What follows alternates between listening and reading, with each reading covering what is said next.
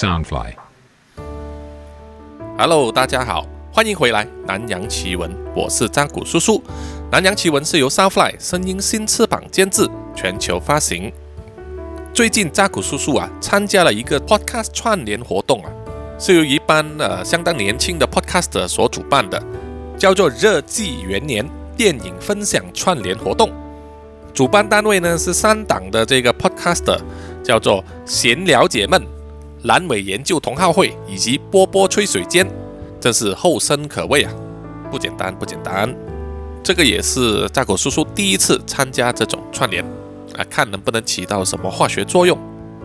本次的串联活动主题呢，就是要来聊电影了。那么我们也会有一个专属的 hashtag，目前呢在持续更新之中，里面会有很多呃不一样的 podcast 呢做出这个分享。我们也会把链接呢放在 podcast 节目的资讯栏上啊，请大家去看一看。那么扎古叔叔呢，在之前的节目曾经有提过，扎古叔叔呢是有干过电影这个行业的。叔叔是在二零一三年呢转换了轨道，从一家广告呃活动公司呢转去电影行业。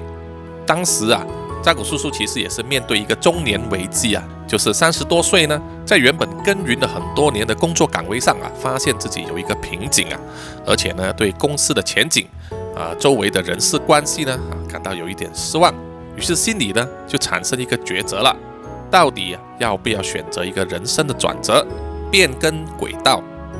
对很多二十多岁出头的年轻人来说呢，转换工作、转换轨道其实是相当容易的一件事情啊，就是岗位不一样，薪资不一样。但是对叔叔来说呢，当时已经组织了家庭，有了小孩，我身上有一个责任，必须考虑未来十年或者二十年的前景，到底能不能持续走下去。而人就是这样子，年纪越大呢，你身上背负的责任就越多。不管有没有结婚，有没有小孩，你可能还背着车贷、房贷、照顾父母的责任，因为父母呢年纪都开始大了，可能开始有毛病了，啊，医药费的支出也开始多了，所以呢，你责任越多，你就会变得越来越胆小了，你就越来越不敢去在工作上做出任何轻举妄动啊，更别说转换轨道去另外一个不同的老板、不同的公司，啊，领不一样的薪水。所以当时的抉择，叔叔就是到底我要保留在目前的轨道、目前的公司，面对当时的办公环境啊，办公室政治，要在那边忍气吞声，一直做到呃老为止，或者是啊被解雇为止呢？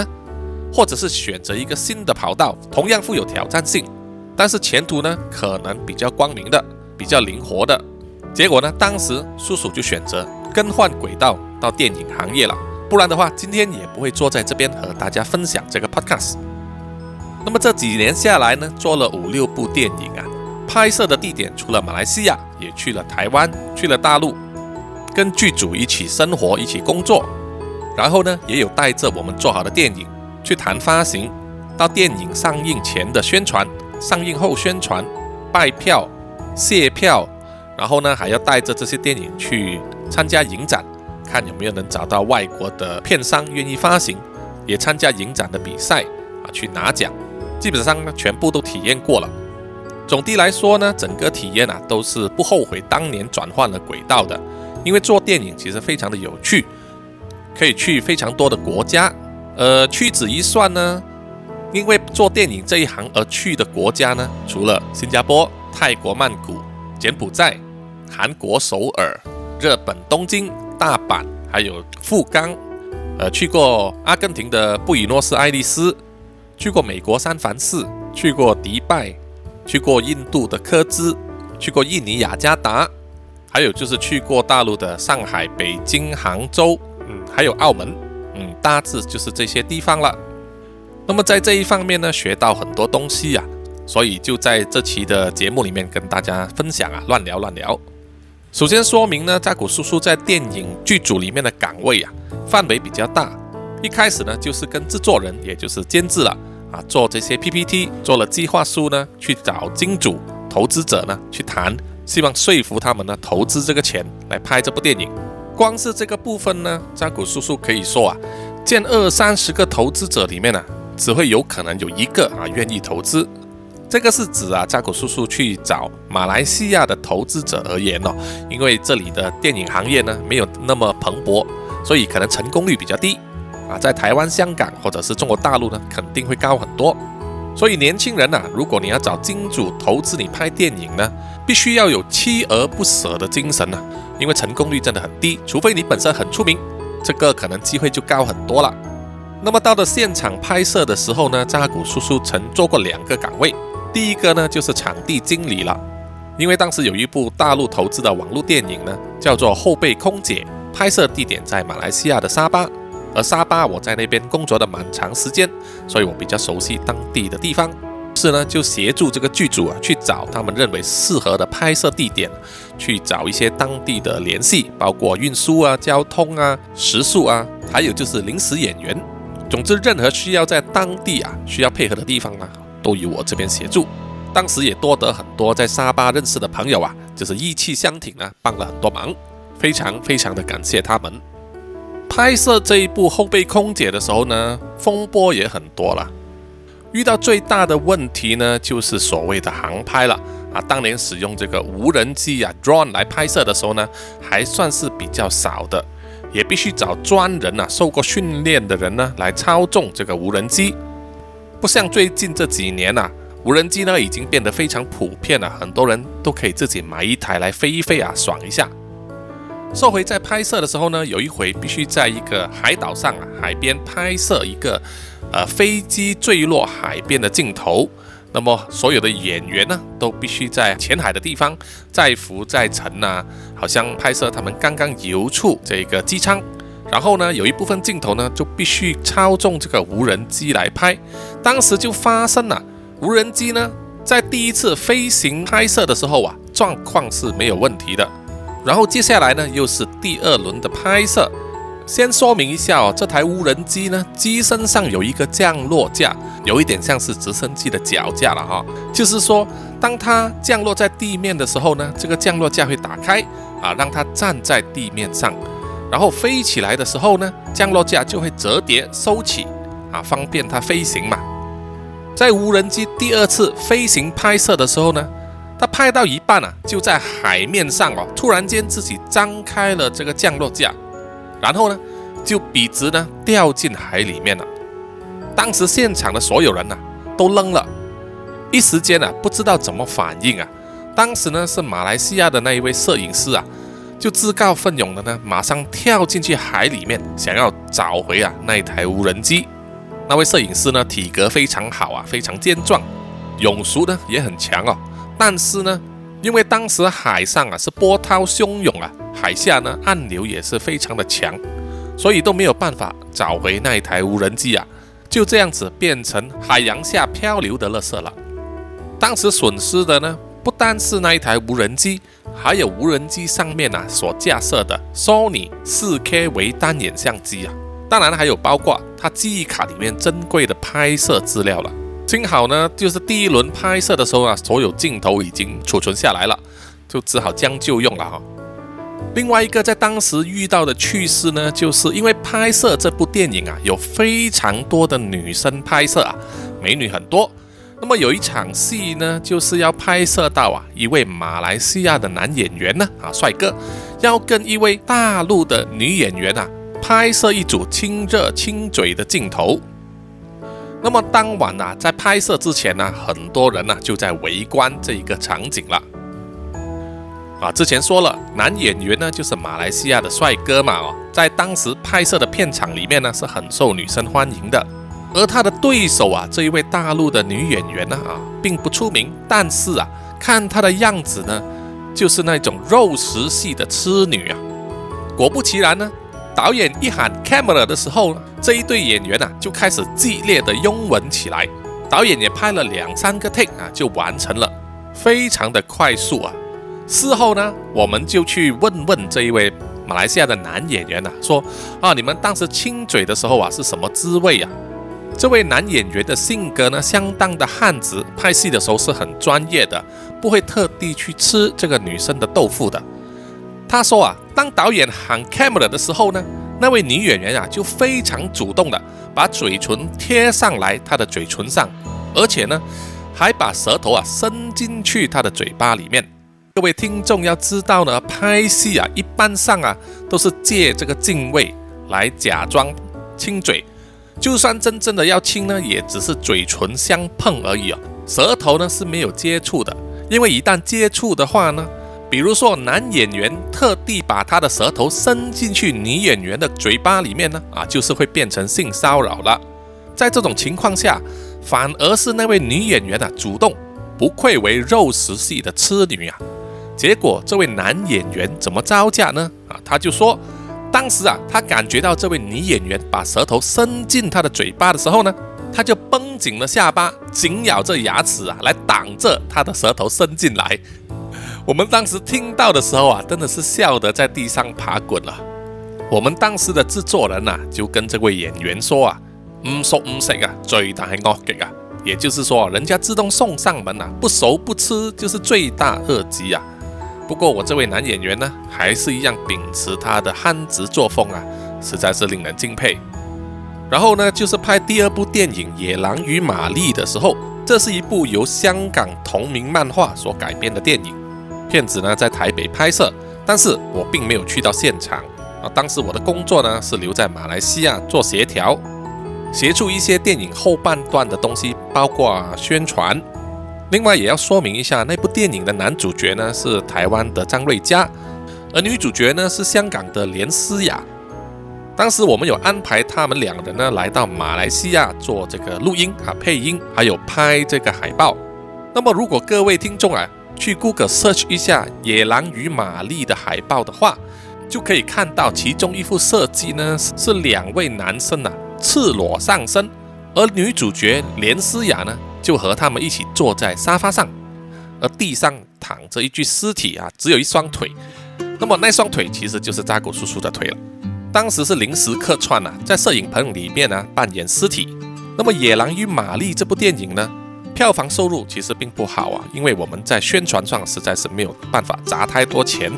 但是在参加影展的时候呢，就受到相当高的评价。第一个就是去雅加达参展的时候呢，就获得了一个新导演的金奖。那么第二呢，就是我们带去了印度的科兹啊，作为他们的影展的官方播放影片之一，也就是所谓的 official selection。虽然在影展上我们并没有获奖，但是在电影播放完之后呢。啊，上场的时候啊，就有很多观众啊跑来跟我们聊天啊，要谈他们对这个电影的感受。因为当时呢，电影的男主角之一就是我们马来西亚的演员朱俊成呢，跟我们一起，所以那一些民众啊都认得朱俊成的模样啊，所以就来找我们一起聊天了，让我们有一点受宠若惊啊。原来呢，印度呢是很喜欢这种口味的电影的。第四呢，就是把这部电影带去了阿根廷布宜诺斯艾利斯的这个巴菲西。巴菲西是澳美那一带呢最大规模的独立电影展了。当时呢，《野狼伊玛丽》就以这个 Asia Panorama 的片种啊，就是亚洲片的系列呢，在那边播放。那么播放完之后呢，观众们都站起来拍掌叫好啊，拍了五分钟啊，一直要见导演。当时我们也是受宠若惊啊，因为跟我一起去的呢，只有我们的监制啊，就是我老板 Jack 了。也就是说，我们这一种不是很主流的题材呢，啊，在当地也是非常受欢迎的。那么第三部呢，扎古叔叔具有参与的很多的，就是在台湾拍的《半熟少女》了。这一部是大陆、台湾和马来西亚呢三方合资的电影，所以就集合了三个国家的年轻男女演员，还有导演了。这部电影呢有三位导演啊，第一位呢就是马来西亚的歌手兼导演阿牛。啊，非常有名。第二位呢，就是来自大陆投资方那边的赵宇。第三位呢，也是马来西亚的演员兼新导演陈立倩。啊，他现在呢，啊，在二零二一年呢，已经是非常有名的导演了哈，甚至呢，还和林心如合作，得到金马创投的电影项目啊，叫做《Miss Andy》啊，迷失安迪啊，我记得中文名是这样子。那么大陆的演员呢，有黄灿灿呢和男生啊，这两位都是当时非常红的网红。马来西亚呢就有可晴呢歌手，还有 Umi Wong 也是网红，现在是演员了。然后呢，台湾呢就是敖犬了啊，就是棒棒糖的其中一位帅哥敖犬了。那么另外呢，还有一位当时还是小咖的演员，就是脸鱼啊，当时他是以网红的身份来参演，后来呢，他就改了一个艺名叫林建宇，参与这个台湾的综艺节目，应该是综艺《三国志》，还有拍电视剧啊，履历报道啊，非常受欢迎，所以他也是熬出头了。拍这一部电影的时候呢，我们在台湾住了两个月，就是一个月呢是在那边筹备，然后另外一个月呢就是正式的拍摄。那么当时呢，就实际体验到了什么叫做边玩边工作的感觉。当时呢，呃，一开始先住西门町，后来再搬去南港。那么在筹备期间呢，除了开会之外啊，剩下的时间呢，就是啪啪走了。那么买了一张悠游卡呢，就可以坐地铁呢，到哪里都行啊，非常非常的方便，几乎走遍了所有的夜市。那么很多时候呢，也在那边租那个优拜啊，自己踩这个脚踏车。当时扎古叔叔的工作呢，就是负责一部分的金钱流动啊，就是说啊，每一位剧组成员的薪水呢，是由我这边负责去做的，啊，通过这个电子银行呢直接打款，然后支付器材的租金啊、场地的租金等等，也是我这边做。还有呢，就是要查对账单，比如说剧组购买了什么东西啊，要回来 claim 钱，我就要检查所有的账单啊，看是不是合理，有没有出猫腻的地方。对于所有有志于参与电影拍摄的朋友来说呢，管钱其实是一个很重要的岗位啊。因为电影拍摄呢，其实就是花钱如流水啊，每一天呢，简直是在烧钱呐。以我们一个大约是六十个人的剧组来说，就是包含了主要演员和工作人员，还没有算零演，每一天呢，至少也要花四五万块钱的台币，花在三餐、交通费、呃燃油费。还有一些其他的杂费等等，如果再加上租借器材啊、租车，还有那一些场地的租借，那么这个花费呢，就是以倍计算的了。以我所知道的资讯呢，哦，不一定是全对，但是一般上一部电影啊，平均拍摄时间大约是一个月啊，三十天，快的呢有时三个星期就必须拍完。啊，我们说的并不是好莱坞的那种大制作。如果在香港拍戏的话，他们因为场地啊，所有花费都非常高，甚至呢，在一个星期到两个星期里面，他们都可以拍完的。所以呢，拍戏最主要就是要精准控制预算，还有呢，就是在演员、场地、档期、时间上的安排调度，这个呢，就是考副导的功力了。那么整体拍摄呢，都知道剧组非常的辛苦啊。就是起得比鸡还早，睡得比谁都晚，然后女人当男人用，男人呢当畜生来用。每次遇到拍夜戏呢，啊就要熬夜了，非常非常的辛苦。那么还好呢，就是台湾啊美食非常多，那么剧组的便当也非常的丰富，也常常会有一些演艺界的朋友啊来探班呢，就会带一些手信啊，比如说买一些咖啡呀、珍珠奶茶啊来请所有的剧组人喝，而剧组的主管呢。就是那些头头呢，也会自掏腰包来请剧组人吃饭啊、喝东西啊，所以整个剧组的气氛呢是非常的开心的。剧组的人员也非常的专业，演员们呢也没有摆架子啊，和我们打成一片，就是常常拍完剧之后呢会一起吃饭。那么有一场拍学校的戏呢，我记得应该是在新北市吧，呃，拍了整天，进度呢就延迟了。当时啊，在现场等待上戏的这个鲢鱼呢。在那边坐了一整天哦，但是因为延迟嘛，就顺延了。他的戏份呢，当天就没有拍，延迟到第二天。他当时真的一句怨言都没有啊，而且还载我们几个剧组的成员呢，从新北市回到我们住在台北的民宿啊，非常感谢他。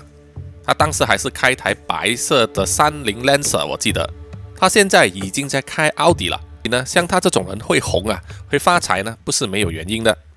另外要说呢，拍电影现场啊，其实就是在考验所有人的这个应变能力。因为啊，不管你想得多周到啊，安排的多妥当，总是会有一些意外的事情发生呐，就是要考临场应变了。我们在拍摄《半熟少女》的时候呢，就遇见了一个非常大的危机，就是啊，我们整部片的压轴呢，就是要在一个学校的礼堂上面要表演一个好像是才艺比赛。那么这个礼堂的装潢呢，必须好看、够大，看起来呢，啊，就是有很 grand 的感觉啊，符合导演的要求。场地经理呢，也确实找到了符合所有条件的学校，学校呢也答应租给我们。但是问题就是发生在呃，原定这场戏呢，我们是要在某一个星期六和星期日这两天一次过拍完的，因为档期的限制啊，有一些演员呢，拍完之后他就必须离开台湾啊，回去，比如说回去大陆，或者是回去啊马来西亚啊，继续他们本身的事业。但是我们遇到的问题就是在拍之前的那个星期的星期五下午的时候，我们收到那一家学校的通知说，他们不借这个场地了。至于原因是什么，他们也不多说啊。总之就是不借了。于是问题就来了。今天是星期五，跟我们说不借了，而明天和后天呢，就是星期六、星期日，就是拍摄日。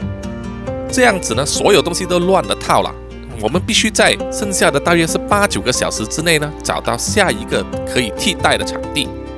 于是啊，场地经理呀，我们的制作人呐，包括我呢。就拼命用自己的资源、自己的人脉、认识的朋友什么呢？就到处拨电话去问，到底有哪一间学校呢是可以让我们租借这个场地？当时叔叔是记得呢，我们还拨电话去了沙巴，其中一位投资人啊，因为他是跟教育方面呢有一点关系，他又后来给了我们一个在台湾某一位大人物的电话，啊，说他是学校的什么董事，叫我们去联系他。我们拨电话给这位董事，刚好呢，他又在美国，那么时间呢，基本上是跟我们完全相反的。他的当地时间呢，应该是凌晨或者是早上了。好不容易拨通了电话，跟这位先生说明啊，我们是哪一位朋友介绍的，说我们有遇到这个问题，想借用你们的学校。那么这位大人物呢，也相当的呃干脆，就说好，我帮你安排一下，你就待会你就拨电话给这个这个人啊就行了。于是呢，这骗人呢就拨电话给指定的号码了。接听的人呢是一位校工啊，就说好，你们晚上就来吧，啊，因为我们要必须先去看一看那个场地。就漏夜呢就赶去了那间学校。那位校工呢就将一串锁匙交给了我们的场地经理，说学校的董事呢已经跟他说明了啊，让剧组随便使用学校的设施。于是呢，我们就在大半夜的时候啊，看了这个场地啊。虽然比较小，但是啊，总比没有的好。于是呢，就决定啊，一大清早呢，就把所有的器材啊，所有东西呢，都转移去了这个新的学校。总算呢，在八九个小时里面呢，就解决了这个场地的问题啊。当时啊，真的是吓得叔叔啊出了一把冷汗啊，整晚都睡不着觉。这个也可以算是一个非常宝贵的经验啊。拍完《半熟少女》之后啊，当然我们也是要做后期的部分，宣传呐、卖票啊、卸票这些东西，有很多部分呢在马来西亚这边做。当时我也是负责开车啊，就是北马南马呢啊走透透，载着敖犬呢和其他的演员啊去各大的校园里面啊宣传。而《半熟少女》在大陆上映的时候呢，我们也是去了北京参加它的这个开映典礼。然后呢，再去上海大学和电影系的朋友呢做一个交流，并且播放这部电影。做完这部电影之后呢，接下来应该是在做《古惑仔》吧？我记得我们去了香港，因为有大陆的投资者呢想要买《古惑仔》的版权来翻拍。对于七年级、八年级的人来说啊，应该是对《古惑仔》这个电影啊和这个漫画呢应该有一点印象吧？当年呢在台湾上映的时候呢，应该是叫做《人在江湖》。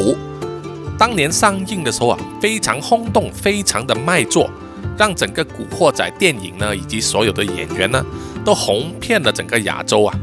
当然也包括大陆的沦陷区了。哦，他们看的都是盗版。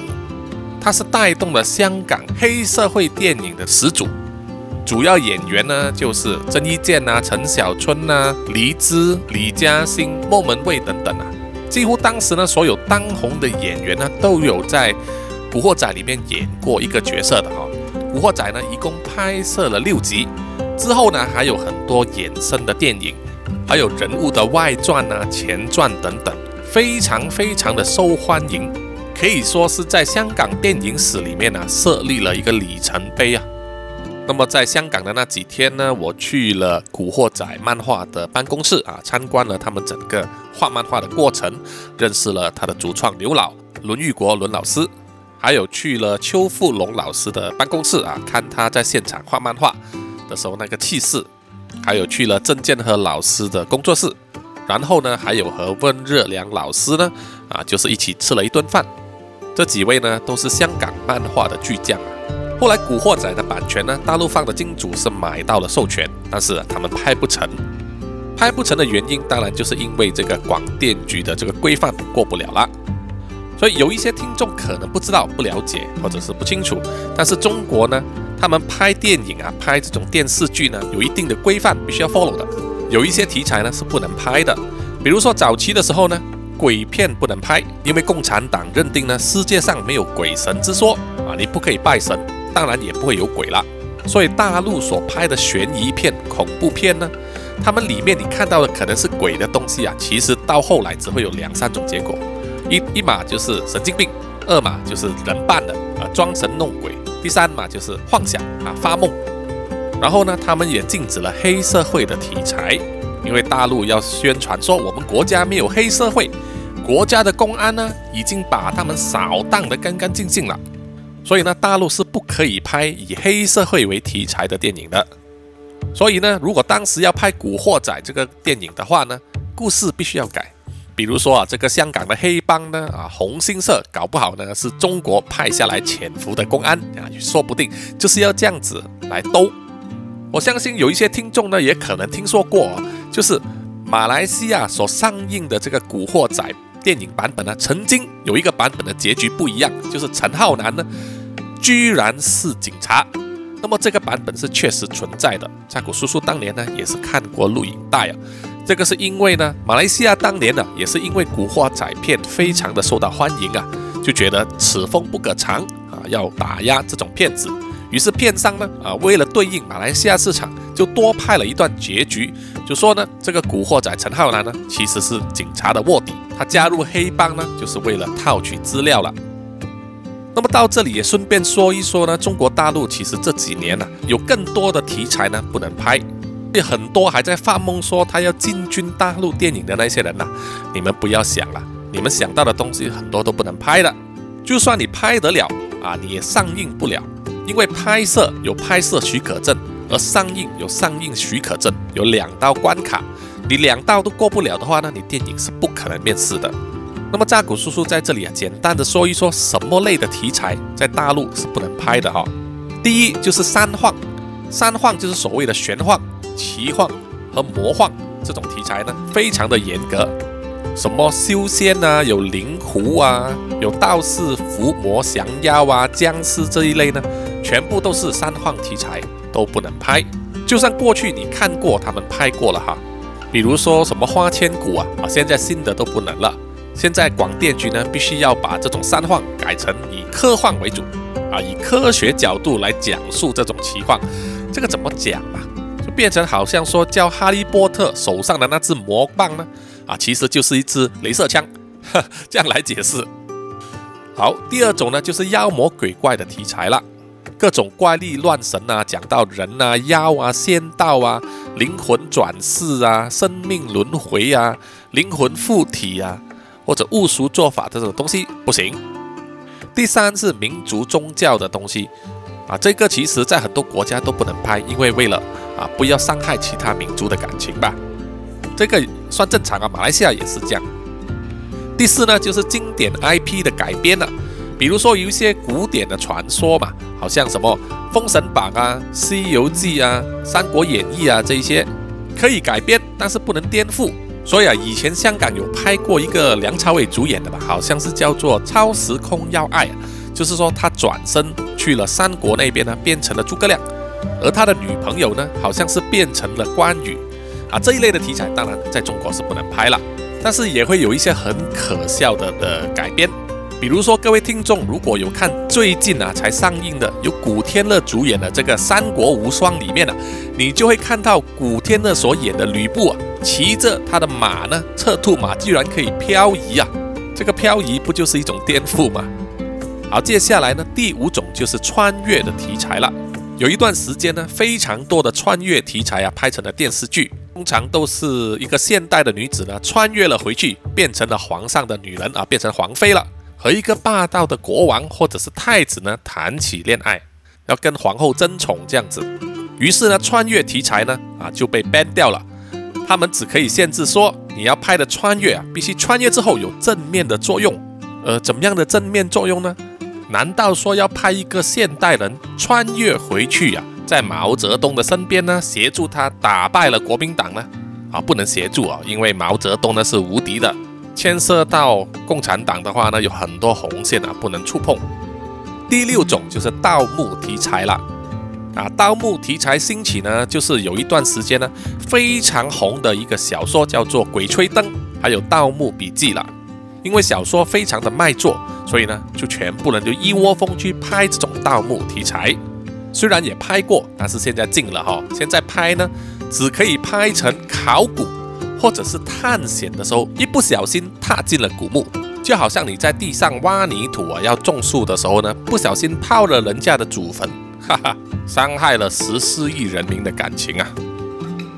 第七呢，就是民国剧了啊。民国剧有很多很多的限制，他们不能让你美化民国。那个时候呢，还有北洋政府呢，还有各种各样的军阀，比如说袁世凯这种呢，啊，也是被严格的控制。所以民国剧呢，只能拍成共产党打国民党啊，或者是打日本鬼子了啊。相信很多听众的可能爷爷奶奶呢，很喜欢看的。就是共产党呢解救了贫苦百姓啊，把那些贪污腐败的国民党呢都打败了。还有就是抗日时期呢，把侵略中国大陆的日本军呢打得落花流水。那么这种民国剧、抗日剧呢，拍得多的时候就很难脱颖而出了。拍摄的制作方呢，为了得到更好的收视率，于是啊就会加入一些比较夸张的题材，比如说会有解放军啊用双手活生生的把一个日本鬼子撕成两半。或者是呢，用一把步枪就可以把天空中的飞机击落下来。你会加入很多潜意识在宣扬解放军有多厉害呀？比如说，解放军呢可以用石头投出去打中了战斗机，或者是啊，他们投手榴弹可以投两百米这么远，是完全不符合现代物理法则的东西啊！这种那么夸张的题材，大家有时候在网络上还是找得到的哈。好，第八种呢就是青春题材了。青春当然就是指十七八岁啊，豆蔻年华，校园里面的那种青春爱情剧了。但是大陆呢都限制了，不能拍早恋，就是说年纪轻轻呢读书就好了，不能谈恋爱。就算是有谈恋爱，也不能有结果，更不能谈到一些呢在校园里面可能会发生的一些犯罪、霸凌事件或者是暴力。这种在现实社会呢是会发生的，但是大陆题材里面呢一律不能拍。第九种呢，就是爱情剧了。爱情剧里面呢，有一条很奇怪的规条，就是说不能够甜腻过头。什么叫做甜腻过头呢？这个扎古叔叔也不了解，是不是说两个人谈恋爱的时候，不能笑嘻嘻的、脸红红的、含羞答答的、甜甜蜜蜜的牵手呢？难道谈恋爱都要保持一米的社交距离？然后你盯着我。我盯着你的眼睛，只可以说，嗯，我喜欢你，我们结婚吧。这样子就是谈恋爱了吗？难怪大陆那么多人单身呢。那么针对爱情剧呢，还有第二条规范，写明要勇于表现矛盾冲突。也就是说，如果两个人谈恋爱呢，要常常吵架，要互相甩巴掌，然后动不动就喊分手，这种冲突吗？这一方面的电影代表作呢，就有郭敬明的《小时代》系列了，啊，是出了名的那个剧情呢是乱七八糟的，却成为很多乡下少女啊模仿的对象啊。他们认为呢，到了大城市呢，生活应该就是这样子的，真的是荼毒了不少青年的思想啊！哎呀，实在是太难拍了吧？有些听众可能不知道啊，很多年前呢，大陆已经不可以拍有二奶的情节了。就是说，如果家里面的老爸男人呢出轨啊，有了另外一个小三啊，二奶这种情况呢，全部不能拍，所以就变成呢，只能拍一些婆媳之间的斗争了。第十呢，就是涉及案件的题材呢，也是被严格的把控。相信听众们啊，一定都看过，比如说香港以前的警匪片啊，都会拍摄一些基于真实案件改编的电影，比如说《神港奇兵》啊，《三郎》啊。波豪啊，武义探长南江传、人肉叉烧包啊等等的题材，这些基于真实案件改编的电影呢，就有一种警示的作用。当然，罪犯除了要伏法之外，有一些题材呢，也会涉及到警方内部的矛盾，比如说警察收了贿赂会去吃案这样子，或者是像寒战这样子哦，警方内部权力斗争啊，这种题材很普通嘛。但是呢，在大陆是不可以拍的。大陆里面呢，所有的公安部警察呢，全部都不会是坏人。所以呢，像周星驰的国产《零零七》啊，里面有一幕，周星驰快要被枪决的时候啊，他就用脚呢掏出一百块钱，再用几根香烟呢，就收买了公安，放走了他。这种画面呢，就不可能会再出现了。同样就是卧底的警察呢，啊，禁止吸毒，禁止杀人，说这个会影响警察的形象，所以呢，一代经典啊，《无间道》也不可能会再拍了。接下来其他不能拍的题材还有同性恋啊，必须点到即止啊，转为友情啊，保持互相尊重，不可以感觉到有丝毫的暧昧。还有呢，军事题材啊，就是不能宣扬战争啊，渲染大家去打仗。不要把西方敌人呢啊当做自己的假想敌，但是呢，共产党常常就说美帝亡我之心不死啊，然后再喊着武统台湾啊，已经七十年了，他们根本就是口是心非的。然后就是游戏改编呢，不能强调那些玩游戏的人啊是玩游戏玩得非常出色，尤其是未成年的人，他这个是说你在鼓励小孩子啊沉迷于游戏。其他的限制还有蛮多啊，只是在这边讲多一项，就是宫斗剧了。宫斗剧现在也不能拍了。相信很多听众呢都看过大陆的宫斗剧啊，比如说什么《延禧攻略》啦，《如懿传》呐，《宫锁心玉》啦，《步步惊心》啊，《甄嬛传》啊，这些红的在外国也有人要看哦，把《甄嬛传》呢翻译成英文版。但是大陆的广电局就不爽了，他说啊，这个是在向外国说，我们中国的皇帝啊，整天只是在女人堆里面呢窜，然后后宫的女人呢，整天在争权夺利，皇帝都不干正事，所以这种歪风呢，必须制止。所以这种规范一旦出条之后呢，很多剧、很多电影都不能拍了。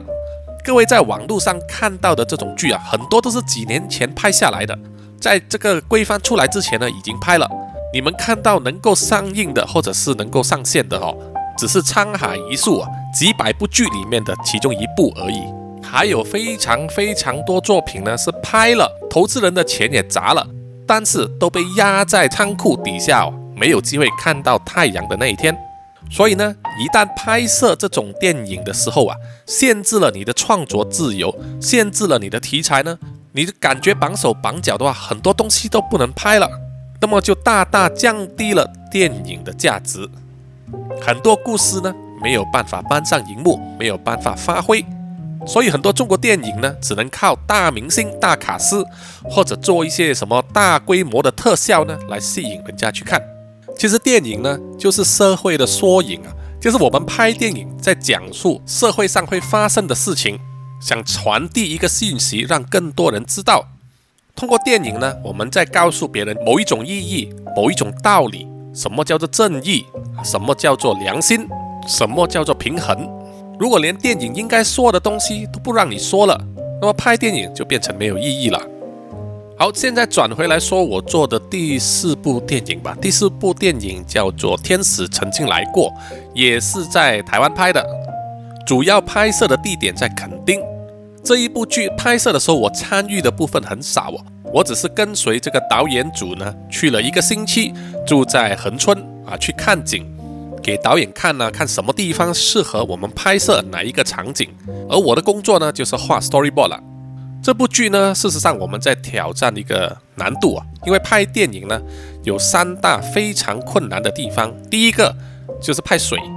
每次牵涉到拍摄水底的画面呢，都是非常困难的，因为有一定的危险性，而且呢，演员们都需要训练，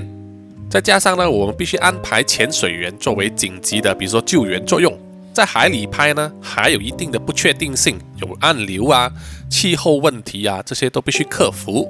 所以像好莱坞这种有钱有预算的制作呢，他们会选择在游泳池里面拍，因为容易控制，就没有了气候的问题。第二项的挑战呢，就是拍动物了。这部电影里面呢，有一位配角就是一只猫。首先呢，要动物来配合你的拍摄呢，各种角度啊什么的，也是非常困难的。一开始要找适合的猫咪呢，也是在台湾的 social media 上找了很久啊，最后才找到了一头可以配合的橘黄色的猫，叫做小乐乐。那么拍摄的时候呢，这头猫也相当的乖巧，相当的顺利，所以呢，我们算是很幸运的了。啊，在好莱坞有钱有预算的话，他们就会用 CG 啊电脑技术来做，这样子会省去很多功夫。最后一项挑战呢，就是拍小孩子了。小孩子要配合拍摄呢。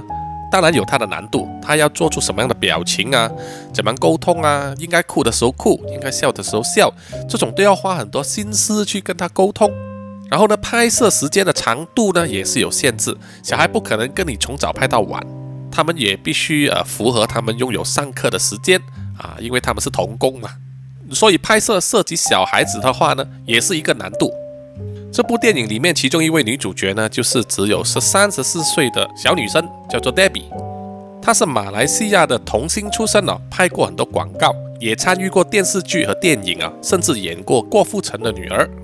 所以在配合方面呢，我们就已经省下很多麻烦了。虽然拍摄的时候我并不在现场啊，但是听剧组的人员说呢，啊，拍摄的时候也是蛮辛苦的。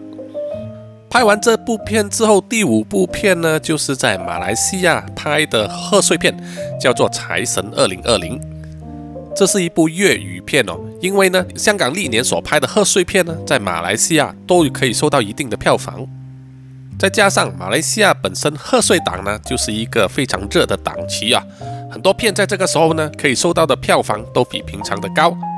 所以我们在二零一九年大约是七月的时候呢，就接下了这部片。当时呢，可以说是相当是不可能的任务啊，因为拍摄的时间非常短，拍完之后要赶上那个申请档期的时间呢，非常的紧迫。所以当时我们真的是看着日子做人的。那部片在八月头开始拍，我记得是九月前呢就拍完了，少过一个月。那段时间呢，扎古叔叔几乎啊都在跑这个政府部门呢，要过这个电检呢，要申请档期啦，还有安排其他的一些执照的申请。到最后呢，我们拿到的新年档期啊，其实相当的迟啊，已经是在年十三，年都快过完了哦，实在是非常的吃亏。再加上二零二零年初的时候呢，就传出了这个武汉肺炎在全球蔓延了。那么到我们电影要上映的时候呢？正是开始谣传说马来西亚出现确诊案例的时候，所以呢，大大影响了那些人去电影院看电影的人数，当然也影响到我们的票房了。电影下画之后不久呢，在三月中啊，马来西亚就进入第一个全面封锁的阶段，那个时候封锁了两个月吧。那一次的封锁呢，相当有成效啊，确诊人数呢一度都掉到个位数，甚至是没有人确诊。但是后来，当然的故事啊，我们都不用说了。到今天我录音的时候呢，马来西亚的确诊人数啊，每一天已经是破万了，快要接近两万了。而总感染人数呢，超过一百万。我们都不敢想象接下来呢，啊，我们马来西亚的经济啊，到底能够撑到什么时候？很多人呢，都吃不上饭了，必须举白旗寻求这个救济。那么那些政府高官呢，啊，各党各派还在争位置啊，换官位。哎呀，几乎呢已经是关闭民反了。另外也要说说，在拍摄《财神二零二零》之前呢，扎古叔叔就带着几位马来西亚艺人呢去了北京。在北京城外的一个影城啊，不是横店啊，是另外一个没有那么出名的影城，我忘了那个名字叫什么地方。他们当时要拍摄的这个中国剧呢，叫做《沧海丝路》。啊，就是为了配合和推广“一带一路”的这个概念而拍摄的。说明朝的皇帝呢，就派了使节啊出海，就去了东南亚南洋这一带呢，接触到很多不同国家的人啊，遇到了什么事情这样子。扎古叔叔呢，当时是在片场里面待了一整天，因为这一个影城呢，应该是没有这么有名了，所以它的设施呢也比较破旧。当时他们在两个摄影棚里面呢，分别搭了两个。不同比例大小的明代木帆船呢，一个呢是专门拍船舱内，一个呢是专门拍船舱外。那船外面的地方呢，全部都是盖上绿幕了。当时拍摄的时候呢，就可以看见了中国剧的剧组了，人员呢最少有两三百人，非常非常多人，多到啊有一些都不知道是不是工作相关的人员呐。然后呢，他们的副导也非常多，最少也是二三十个。好像说呢，跟我们马来西亚演员这一组负责对接的有一位副导，跟另外一个国家的人对接的又有另外一位副导。然后我也在剧组里面呢吃了三餐，就是早午晚，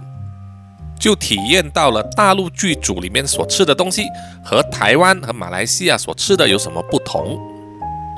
如果是在马来西亚拍摄的话，剧组所买的三餐呢，一般上都是马来西亚常吃的美食，比如说炒饭、炒面。咖喱面、拉萨椰浆饭啊，印度煎饼啊，印度的拉茶非常有名，板面啊等等。如果某一些工作人员或者是演员需要吃素食的话，也能够买得到啊，相当的多样化。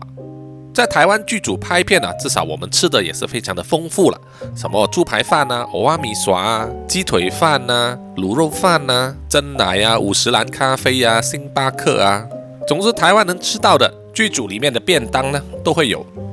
那么在大陆的剧组里面吃的又是什么呢？早餐的时候就是吃一个馒头，一碗稀粥，再加一点辣条或者是榨菜。那么那个馒头呢相当的硬，而粥呢啊就只是粥。在马来西亚如果吃粥的话呢，我们会加很多配料嘛，会有姜，会有葱，会加胡椒粉，再配一点有味的汁。啊，但是在大陆的粥呢，就只是粥和水而已。午餐和晚餐差不多，都是一些呃很多油、很多盐的肉和菜，还有呢也是蛮辣的，而且呢只是炒葱也算是一道菜哦。所以当时对叔叔来说呢，真的是有点吃不习惯了，因为叔叔吃东西呢其实相当挑嘴的。好，那一部剧呢，当时有安排应该是四位马来西亚的演员过去啊，都是男的，他们在不同的时段进组。然后可能个别拍了三五天啊，到一个星期左右。当时拍摄的进度呢，也有一点拖延呐，应该是问题蛮多的。常常呢，一天要拍五场戏啊，结果只能拍到三场。晚上呢，很夜呢才能回到酒店。然后凌晨的时候呢，啊，副导就会发那个隔天啊，就是几个小时之后的早上呢，又要几点去起床去做这个书画。所以我看啊，中国的剧组那些副导呢，都是相当辛苦啊，都是半夜不睡觉，都在拉那个大表。这部《沧海丝路》拍摄完之后呢，我记得是大约拖了半年到九个月吧，才会正式在 CCTV 里面播映。不过当时啊，也没有引起什么轰动。那么在二零一九年尾拍完了《财神二零二零》之后啊，当然就进入了疫情的时代了。我们这些拍戏的人呢？也没有办法开工，很多之前谈下来的项目啊，也暂时 hold 住了。那些金主呢，都在观望。所以呢，整个二零二零年到现在的二零二一年的半年呢，啊，扎古叔叔在电影方面的东西啊，都是什么都做不了。不过呢，叔叔并没有放弃啊，还是持续在找金主、找项目，看有什么新的电影可以拍。刚巧呢，就是台湾进入了这个 podcast 的元年，所以在二零二零年十月的时候呢，扎古叔叔就开始做这个 podcast 啊，所以到了今天呢，才有这个机会和大家在 podcast 上分享一些我在电影所遇到的事情。那么这一集呢，啊，大致上就到此为止，谢谢各位听众的收听，欢迎大家呢继续到这个 Spotify 里面啊去找这个热季元年 playlist，可以听到这个活动里面啊一起参加的 podcast。大家一起来聊关于电影的东西，当然还有其他 podcast 的节目呢。除了 Spotify 以外，照样的在其他的 podcast 播放平台里面呢也找得到。也请大家记得点击在我本集节目里面资讯栏的专属 hashtag 哦，来收听跟扎古叔叔的南洋奇闻一样优质的 podcast。谢谢各位听众的收听。那么下一集呢？啊，叔叔要先做一个小小的预告，就是下一集的故事啊，应该比较长，可能要分两集或者三集了，是一个比较像是剧集的啊离奇恐怖故事，希望各位听众呢继续的支持，拜拜。